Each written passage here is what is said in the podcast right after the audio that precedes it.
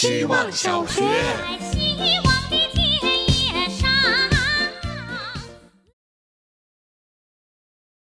大家好，我是小傻蛋。说到追什么，我太有发言权了。生活好像对我太好了，虽然有点臭屁，但是我真的想追的都能追到手。刚开始帅脸的校草，到后来生活中遇到心动的男生，我都想办法把他拉到我的生活里。后来他有自信了，欣赏的有点名气的朋友也慢慢的认识，最后居然还吃了好几顿饭，喝了好几顿酒。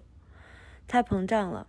前段时间发私信被回复，那个人说他从来不给粉丝回复，但是怕我不开心给我回复了，让我好好生活要开心。本来我都放弃了，这句话又点起了我，于是我又发了几条，就再也没有回复过。本来是有点失落的，后来想想，我把生活想得太简单了，我要的可能不是有回应，而是有个事儿做，做做梦也是好的。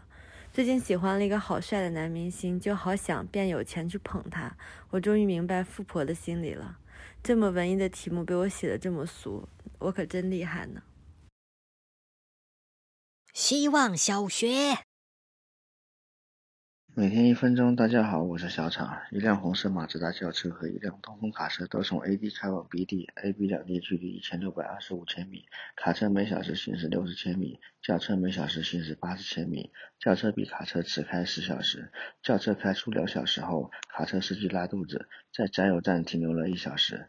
轿车在行驶三小时后，由国道上了高速，时速一百二十千米。卡车司机上完厕所边开车边抽烟，时速降到四十五千米每小时。此时轿车的音乐刚好放到《追梦赤子心》，时速达到了一百四十千米每小时。连听五遍之后，以原速前进。行驶三小时后出收费站，由于收费站只收现金，耽误了十五分钟。出站之后在全季酒店入住，休息了八小时，之后以九十千米每小时行驶。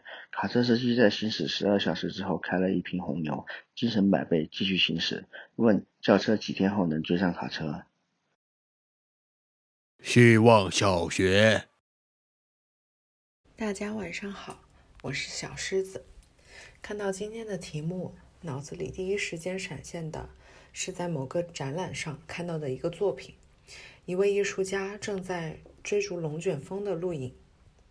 他把追逐龙卷风的全过程完整记录下来，从各个角度拍摄，还展示了他是如何计划、选定地点、时间，如何准备拍摄设备等等。这听上去好像挺无聊的，但把无聊的事情做到极致也蛮厉害的吧？何况我觉得这太有意思了，我特别享受的看完了整个视频，激动的都不行。想要加入他们，我想除了每天追九点十分的地铁，我还可以追更多东西。希望小学，大家好，我是小 Z。今天的主题关于追逐。看到题目的时候，我脑子里迅速闪过的是《伦敦生活》第二季的画面，女主角在神父的祷告室里跪倒，说：“我想有人来告诉我该怎么生活。”因为我觉得自己一直以来都错了。看剧评的时候发现，这是观众们都颇有共鸣的一段戏。可能人总会有那么一些时刻，觉得生活出了问题，但不知道是哪里出了问题。想要找到正确答案，又没人可以给出一个正确答案。我受到的成长教育是：生活如逆水行舟，不进则退，上进心刻在骨髓里，一定要追逐点什么东西，才不算虚度光阴。可是，在追逐的单行线上，我还是感到迷失。我追到了，那这就是正确答案吗？这就是终点吗？目标后面还是目标，主流的大道笔直而通畅，但我还是充满问题。希望小学，大家好，我是小鱼。总有一天我会追上你，这样热血又自信的句子，对于成年后得过且过的我来说，已经很少听到了。我甚至抵触听到这类势在必得的口号，不管是追上一个人还是一个目标，经历了生活中太多意外和障碍的洗礼，早已没有那样的雄心壮志。印象中听到类似的话最频繁时期是小时候看动画片，总是演着演着就会出现一堆热血场景。那时候看美少女，长腿的水冰月在开篇就做自我介绍，说她叫月野兔。